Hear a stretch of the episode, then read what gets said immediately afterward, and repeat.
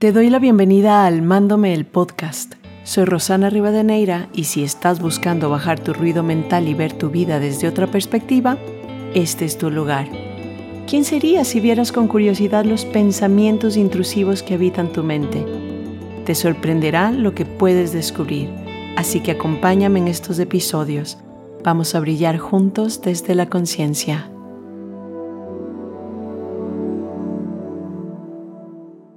Buenos días, mundo. Buenos días, mi gente. ¿Cómo están? Con ganas de escuchar un poco más de estas reflexiones que podemos hacer juntos, yo desde mi historia, tú desde la tuya, y intentar aquí pues acompañarnos y, y crecer juntos, caminar de la mano. No todos los días son Santa Lucía, como decía mi padre muy frecuentemente porque claro, hay altos y bajos. Así que en esta vida, pues lo que hay es que intentar darle la vuelta a las cosas como para poder sentir que vivimos sin perdernos en nuestra mente y en nuestros en los hechos que hayan pasado en nuestra vida.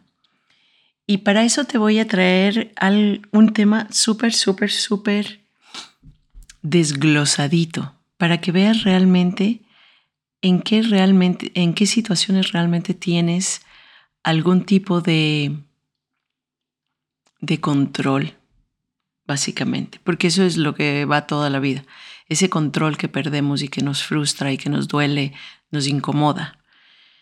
Y por si no me estás siguiendo en, en Rosana con doble N, Rivadeneira con B pequeña en Instagram, te invito a que lo hagas porque durante esta semana hemos hablado con nuestra querida psicóloga de Almándome, María Gloria Vaca, sobre este tema y también en los diferentes contenidos que ponemos ahí. Y el tema es precisamente esto de, de dónde tenemos algún tipo de influencia. Stephen Covey es un escritor que además en su libro La gente altamente efectiva, nos habla de dos tipos de círculos y aquí realmente quiero que escuches esto con atención. Existen dos tipos de círculos de control, llamémoslo así. El uno es el círculo de influencia y el otro es el círculo de preocupación. En el círculo de influencia está todo lo que puedes controlar y que tú te des cuenta que puedes controlar. Yo, por ejemplo, me acabo de poner unos aretes, que casi nunca me pongo aretes largos, pero me dio así como que ganita de ponerme aretes largos, me acabo de poner. Eh, estoy agarrado una cola eh, en el pelo, no sé cómo le llaman en tu, en tu país, pero bueno, nosotros le decimos colita de caballo. Eh, estoy con una camiseta beige. Y bueno, estas son cosas de influencia voy a comer bien o voy a comer mal, qué voy a elegir hoy día. Hay cosas que yo puedo en mis manos tener. Voy a salir antes de hora a ir a ver a mis hijos o voy a salir después. Estas cosas que creo que además están en mis manos. Desde el otro círculo, se llama el círculo de preocupación, está lo que realmente no puedes controlar y que careces absolutamente de poder e influencia sobre esto. Entonces, ¿cómo careces de influencia en algo? Por ejemplo, si yo digo, mi esposo no debería tomar tanto café. ¿Realmente tengo yo alguna influencia en esta situación? Y de ahí voy a ir más lejos. Las guerras no deberían existir. ¿Realmente tengo yo algún tipo de influencia en esta situación? Y en este libro, La gente altamente infectiva, lo que él te quiere dejar ver es que la gente efectiva realmente intenta hacer su círculo de influencia muy claro y mantenerse en él y al círculo de preocupación nada más aceptarlo, porque no tiene ninguna influencia sobre él. Y cuando uno está metido en el círculo de preocupación, lo único que tiene es frustración, se siente incómodo, hay enojo, hay tristeza posiblemente, hay todas estas emociones que realmente son displacenteras y que no podemos cambiar a, a lo que esté sucediendo alrededor.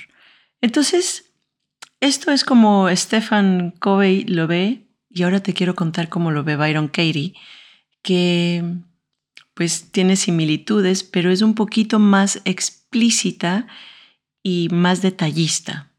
Y a mí me encanta. Y no sé si has escuchado esa frase que dice, no te metas en mis asuntos. Y aquí vienen, le llaman los asuntos, los tres asuntos.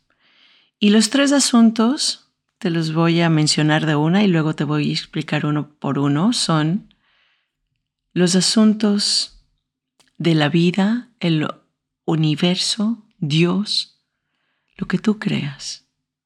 Y aquí no hace referencia, por ejemplo, si eres ateo, pues no hace referencia a que debes creer en un Dios, en el Dios católico para que esto funcione.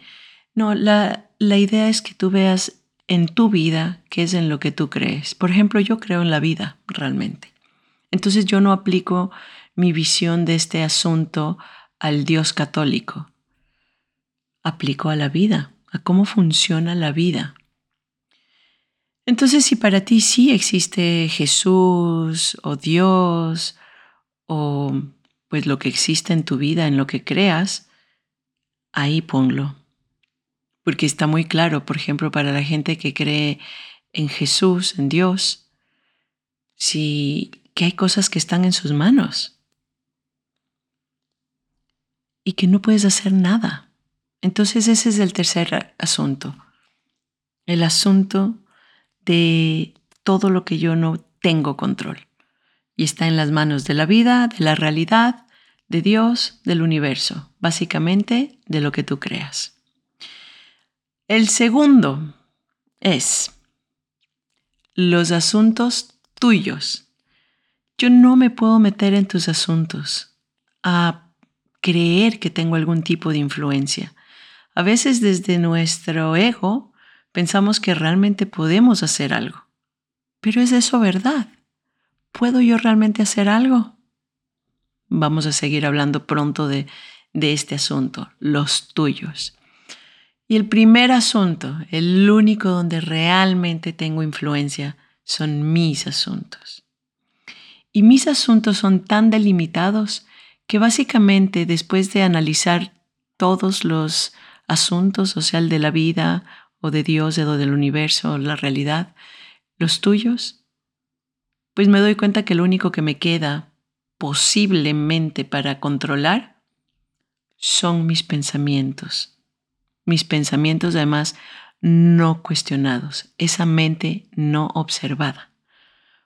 Entonces ahora sí voy a entrar uno por uno para que puedas pues entender con claridad. Porque si este concepto de los tres asuntos lo tuviéramos claro, ya yo creo que básicamente en nuestra vida el nivel de sufrimiento sería casi cero. Si estos tres asuntos los podríamos manejar y darnos cuenta en cuál nos estamos perdiendo o metiendo o cuál estamos intentando controlar, yo ya creo básicamente que estarías en un momento de libertad en tu mente y en tu ser. Y lo puedo ver en mi propia vida. Y también te pido que no me creas lo que te estoy diciendo. Por favor, velo en tu propia vida. Experimenta lo que es no meterte en el asunto de alguien más o de la vida. Solo en tus asuntos. Entonces te voy a dar ahora, pues, cuáles son estas creencias que vienen en los asuntos de la vida y si yo algún control tengo sobre esto, si yo alguna influencia tengo sobre esto. Entonces, como te hablaba igual en el círculo de, de preocupación de eh, Stephen Covey, pues en los asuntos de la vida es lo mismo. Los asuntos de Dios es lo mismo.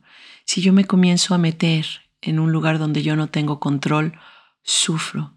Si yo pienso ¿Por qué existe la muerte? No puede ser, no debió de haberse muerto mi tía, no, no debió de haber eh, habido guerra en Ucrania, no debió de haber existido Hitler, no se deberían extinguir los animales, no, no debería existir el hambre, pensamientos súper grandes que muchas veces nos aturden. El mundo se va a acabar. Me estoy metiendo en un lugar donde yo realmente no tengo ninguna influencia. Y si vamos incluso en cosas más cercanas, el clima. Ay, hoy día tenía una fiesta, iba a llover, ¿cómo puede ser? ¿Cómo puede ser que vaya a llover? ¿Por qué el invierno es frío? Entonces me comienzo a meter en un lugar donde yo realmente no tengo ninguna influencia y sufro. Y sufro con profundo dolor y incomodidad y frustración y enojo, porque estoy creyendo que yo aquí algo puedo hacer. Si voy en el camino y el tráfico está horrible,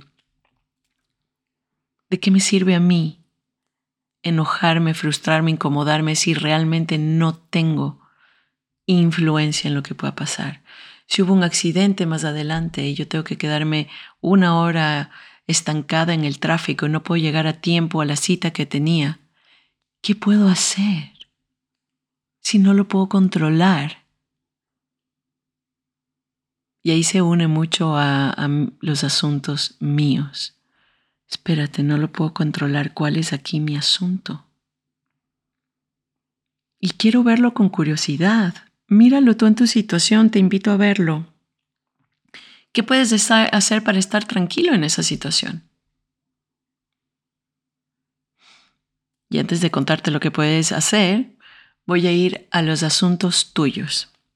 Y con este te voy a dar un ejemplo súper claro de cómo yo en algún momento me estaba realmente torturando entre los asuntos de la vida y los asuntos tuyos. Y en este caso era corona, época de corona. Mis padres estaban de visita en mi casa, llegaron por el cumpleaños de mi hijo menor una semana antes de que se cierre el mundo, cuando nadie pensaba que se iba a cerrar.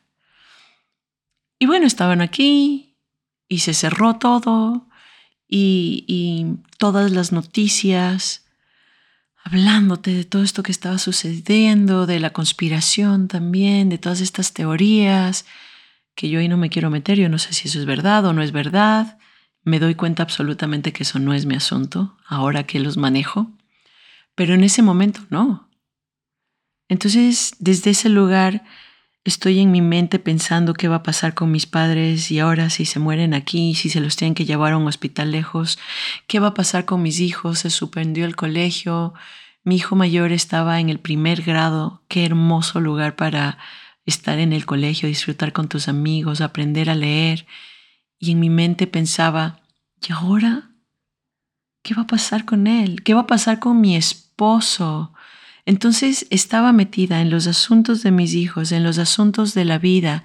Veía a mi esposo y le decía, deja de trabajar. Él estaba básicamente por lo menos unas 18 horas sentado trabajando en la oficina que teníamos en la casa.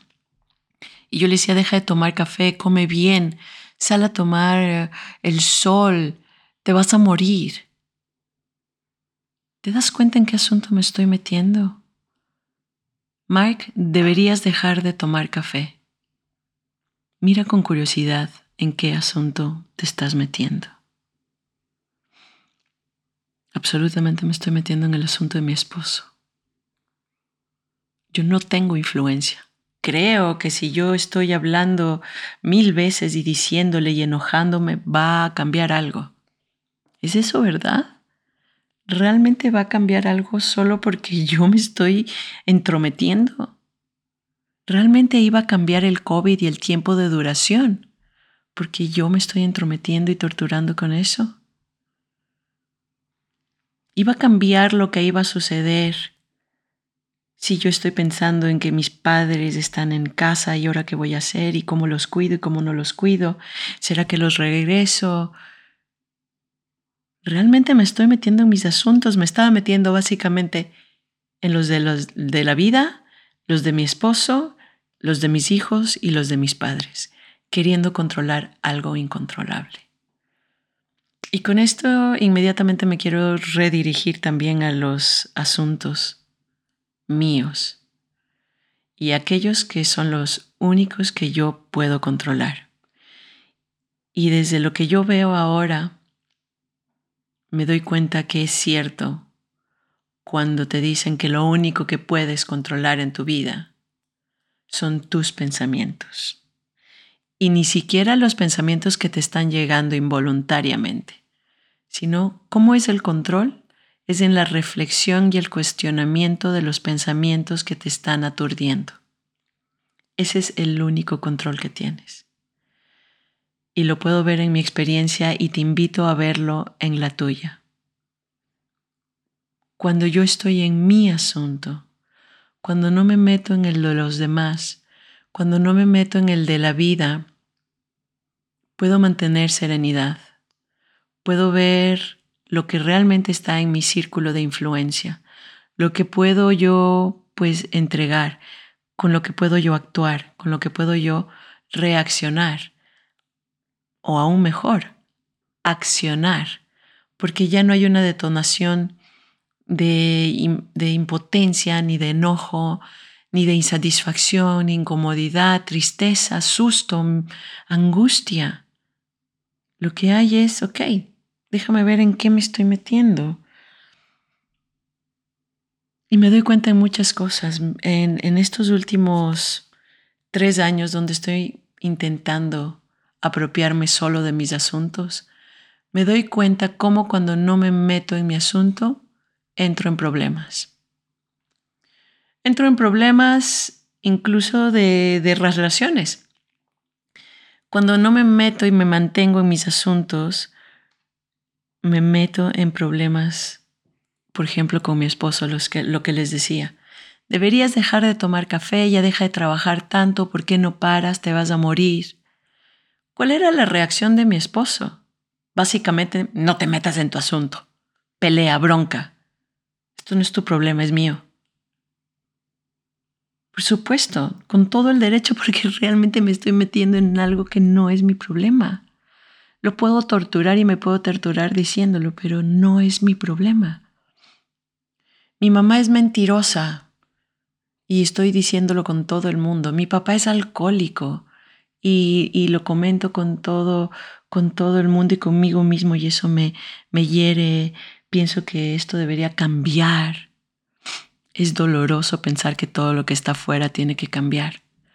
¿Y sabes por qué es doloroso? Porque no está en mis manos. Si mi papá es alcohólico, yo no lo puedo cambiar. Solo él podrá en algún momento, si es que lo logra, transformar esa situación y dejar de vivir afuera. Porque todas estas preocupaciones, incluso el alcoholismo y yo preocuparme de él, es vivir afuera, no encargarme de mi responsabilidad, de mis asuntos, de mis pensamientos, de mi mente no observada. Y esto realmente otra vez tiene una relación estrecha y absoluta con el ego. El ego piensa que él puede sanar todo y curar todo. Y su intención, tu intención, nuestra intención, mi intención, creo que es la mejor. Te estoy ayudando al decirte que no tomes café. Te estoy ayudando al evitarte que te tropieces con esa piedra, hijo mío. Es por tu bien yo sé realmente cuál es el bien para mi hijo. Y realmente estas son cosas que yo pienso muy frecuentemente cuando estoy intentando evitar que algo suceda. Cuando me estoy metiendo en un asunto que no es mío, que es de la vida, de ellos. Y sabes, aquí quizás también tengo que entrar en este tema. La gente, algunas personas piensan que cuando ves la vida de esta forma, entonces eres impávido, eh, poco sensible ante la vida, o eres débil porque ya como no le paras bola nada, y como no te metes en nada, entonces no tienes acción, no hay protesta. ¿Es eso verdad? Si yo estoy en mis asuntos y no en los de los demás, ¿es verdad que soy impávida ante la vida? Es verdad que soy débil porque ya no reacciono con furia, ni enojo, ni angustia, ni miedo, ni sorpresa. Es verdad. Veámoslo en un pequeño ejemplo. Si yo me choco, por ejemplo, con la realidad de que, que la guerra con, con Rusia y Ucrania no debió suceder y que esto ha afectado tanto a Europa y es personal porque no se me ha muerto nadie, gracias a la vida, porque no tengo nadie de familiares, pero se ha muerto un montón de gente y esto me duele y esto me, me, hace sufrir y además ahora pago el triple de luz y, además hemos vivido momentos de, de angustia, especialmente al principio, porque ¿qué pasaría si esto me roza? Porque todo tiene que ser personal, ¿eh? Si esto me roza personalmente, si esto puede ser un ataque contra mí, lo voy a ver aún con mucho más dolor. Pero en la vida real, Siéntense, y no por impávidos ni insensibles, siéntense a ver. Cuando tú estás en guerra, con la guerra, ¿cuál es el ruido mental que tienes dentro de tu, de tu cabeza? Estás en paz. Estás en tu asunto. Puedes mantener la paz de tu hogar o al tener todos estos sentimientos encontrados de que la vida es injusta y cómo puede estar pasando eso, incluso lo, lo, reflejas en tu vida diaria y te peleas con tus hijos y estás irritable porque llega la cuenta de luz y no puedes subir la calefacción y prender el aire acondicionado porque todo está ahí metido y además no puedes ayudar a los refugiados y tampoco puedes eh, pues parar a Putin y sus acciones Fíjate bien cómo realmente no hay paz en tu vida cuando estás metido en esos asuntos. No significa que eres impávido si quieres mantenerte en el tuyo. Lo que yo veo es que cuando yo estoy en guerra con la guerra, la guerra es interna en mi casa, porque no puedo estar conmigo misma, porque no puedo darme cuenta que mi círculo de influencia está aquí en estas paredes, en este lugar más cercano en el que yo vivo, en esta comunidad. Entonces, ¿de qué me sirve a mí? Mi ego me dirá, pero claro, es que si tú no protestas y si no reaccionas, entonces eres una insensible ante esto. Hay que luchar contra esto. Te invito a tomarte unos minutos en tu vida para, para realmente observar, notar si realmente eso es lo que el mundo necesita. Más gente en guerra en su mente, más gente metidas en los asuntos de otros, más gente metidas en los asuntos de la vida incontrolables, intentando solucionar desde la guerra y la protesta en un círculo que no es el suyo, en un círculo donde solo hay preocupación, enojo, frustración, tristeza. Yo realmente, y les cuento que desde el corona dejé de ver ahora sí que absolutamente noticias, porque realmente no alteran directamente, en mi caso, mi paz con lo que yo quiero tener paz. Entonces realmente pues las dejo aparte, las, las, las veo con curiosidad para no sentirme afectada por algo que yo no tengo pues influencia. Y desde ese momento dejé ver noticias y tomé las riendas de lo que yo podía hacer conmigo. Y me doy cuenta cómo todo esto me llevó también a ese fondo, ¿eh? A descubrirme, a redescubrirme, a reinventarme.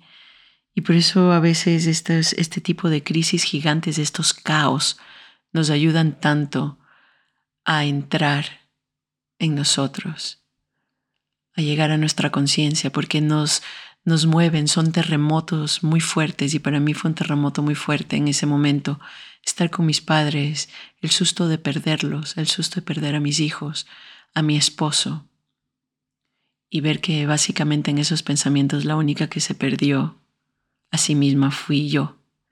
Y le agradezco. A ese momento llega la expansión. Le agradezco al corona por haber llegado y haberme sumido en un, en un momento donde todos mis recuerdos y todas mis interpretaciones de la vida y mis creencias sobre la muerte, sobre lo que debería ser o lo que no debía ser, se unieron tan fuerte que me llevaron al fondo, a realmente arrastrarme por un momento en tristeza, en enojo, en frustración. Y esto no significa que todos los días yo era la Rosana triste, porque así no te va a pasar. Fíjate tú también en tu situación. Hoy día estás feliz y te ríes y, te, y, claro, jugás cartas con tus papás y además en ese momento de corona fue el momento más feliz de mi vida, si les puedo contar también. Mis hijos disfrutaron tan a fondo de estar con sus abuelos. Hubo una unión única con mi sobrina que también estaba aquí. Full house, casa llena y todos juntos divirtiéndonos sin necesidad de poner afuera en vacaciones, ni en salidas, ni en ropa, ni en, ni en, eh, conocer más lugares del mundo. No, solo en estar juntos. Fue maravilloso estar ahí. Entonces esa mezcla es la que me llevó a mí, en este caso, a mi primer sacudón de despertar absoluto del que creo que no va a haber regreso. Porque se abrió esa ventana de, wow, ¿en qué me estoy metiendo? ¿En qué asuntos me estaba metiendo, Dios mío? Y eso que ya digo, no creo en Dios. Pero estas frases ayudan un montón. Dios mío, ¿en qué me estaba metiendo yo? Al creer que yo podía controlar algo de esto al creer que yo podía controlar a mi esposo que no tome café y no trabaje tanto, al creer que en mis manos estaba controlar que, que mis padres no vayan al hospital o incluso mueran, o que mis hijos no tengan la mejor experiencia de su primer año en el colegio. Cero. Lo único que me di cuenta es que pude controlar mis pensamientos y comenzar a vivir ahí, en el ahora, y mi madre, tengo que agradecerle a ella porque ella fue un, puntal importante, un empujón importante, porque en alguno de esos momentos cuando yo estaba ahí limpiando frenéticamente las, las compras con alcohol, sacándome toda la ropa porque yo era la encargada de ir a las tiendas que por cierto acá en Holanda estaban abiertas, no usabas máscaras, nada al principio. Y yo dentro de mí pensaba, pero ¿cómo puede ser? O sea, si, si la gente no se está muriendo en la cantidad que se está muriendo, que era muchísima, pero igual imagínate cuánta gente estaba yendo al supermercado. Yo decía, aquí hay algo que no calza, ¿no? O sea, no son las compras. Pero igual, para que no quede en mi mente la culpa, porque mira cómo regresa a mí, no me quiero sentir culpable de la muerte de mis padres, hijos o esposo. Entonces, ¿qué voy a hacer? Aunque ya no me estoy creyendo que es del supermercado, voy a llegar, eh, lavar todo, poner alcohol en todo, desnudarme, básicamente bañarme 30 veces al día, sacar mis zapatos, casi dejarlos, botarlos, quemarlos. Y realmente, ponte a pensar eh, con, con detenimiento. La muerte de mis padres o de alguno de mis familiares está en mis manos. Por más que lo pienso y me doy cuenta, pueden decirme apática, ya digo, insensible, no está en mis manos. No importa lo que yo hubiera hecho, si tenían que morirse, si hubieran muerto. Y ahí es cuando digo que viene el empujón de mi madre, porque en algún momento ella, dentro de que es una persona nerviosa, estaba muy tranquila. Incluso seguía fumando y yo le decía, por Dios, ¿Cómo puede ser que sigas fumando? ¿No ves que esto afecta los, precisamente tus, tus pulmones y bla, bla, bla? Y ella me dijo, oye Rosana, pero tú no eres de estas personas que piensas que lo que tiene que suceder va a suceder. Porque eso es una frase que me ha acompañado a lo largo de mi vida desde que cumplí más o menos 18 años y mi madre se daba la vuelta y me decía, no salgas hasta tan tarde, no te vayas de viaje sola, no, no estés con gente en lugares, en países eh, que sea extraña, quédate en casa. Y yo le decía, madre, lo que me tenga que suceder me va a suceder. Y ese día de la nada mi madre me agarró con estas palabras, básicamente, y desde la paz con la que me dijo, me sacudió y me quedé como, es cierto. Todo lo que tenga que suceder va a suceder. Y como dicen por ahí, ni aunque me quite y ni aunque me ponga. Si es para mí, ni aunque me quite y si no es para mí, ni aunque me ponga. Y ese momento también cambió mucho mi vida y se lo agradezco mucho a mi madre. Muchísimo por haberme regresado a, a esa paz mental y ir abriendo poco a poco este camino, regresándome a esas cosas que a veces uno se olvida por querer precisamente meterse en los asuntos de la vida, de Dios, del universo, de la realidad neutral. Precisamente esos asuntos. cada vez que lo veo, lo veo con más claridad. Mientras hablo con ustedes de estos asuntos, aún lo veo con más claridad. ¿Cómo realmente no tengo ninguna influencia? Solo tengo influencia en mis pensamientos y ni siquiera en el control de que venga esta espiral loquísimo de pensamientos involuntarios, sino en la reflexión de agarrar esos intrusivos pensamientos que me molestan la vida y observarlos, observar mi mente, observar mi ego con respeto y con, y con realmente esa escucha. Quiero escucharte, ego. ¿Qué vienes a decirme? Ah, me vienes a decir que me preocupe por mi esposo. Espérate. Gracias por compartir en qué asunto me estoy metiendo si yo pienso que puedo cambiar a alguien o al mundo, a lo que está sucediendo en este mundo. Y bueno, con esa reflexión te quiero dejar. Como dirían por ahí, la única forma de cambiar también tu vida es o reflexionando o cayendo tan, tan, tan al fondo que duela tanto, tanto, tanto, tanto, que no quede otra que igual transformarte. Fíjate desde hoy en adelante en tu vida en qué asunto te estás metiendo. Y cuando te des cuenta que te estás metiendo en el asunto del otro, puede ser a través de una indagación, que es la herramienta que yo te, invito a ver, a practicar, y que si no lo logras por ti mismo, con todas las páginas y hojas de trabajo que están a tu alcance, gratuitamente, que por supuesto vengas y me dejes acompañarte en el camino de la indagación. Y ahí vea si esto es tu asunto o no. Date cuenta, nótalo, obsérvalo. Experimenta cómo tu vida cambia y se transforma inmediatamente cuando solo estás en el círculo de influencia en mis asuntos. Un abrazo mundo, espero que hayas llegado hasta aquí y que algo se quede dentro de ti y te veo muy pronto en el próximo capítulo. Vayan a visitarme y ver más contenido en Instagram y si esto que escuchan aquí les gusta, no se olviden de pues de seguirme en este en este podcast para acompañarnos juntos en este camino. Te abrazo con mucha fuerza. Hasta la próxima.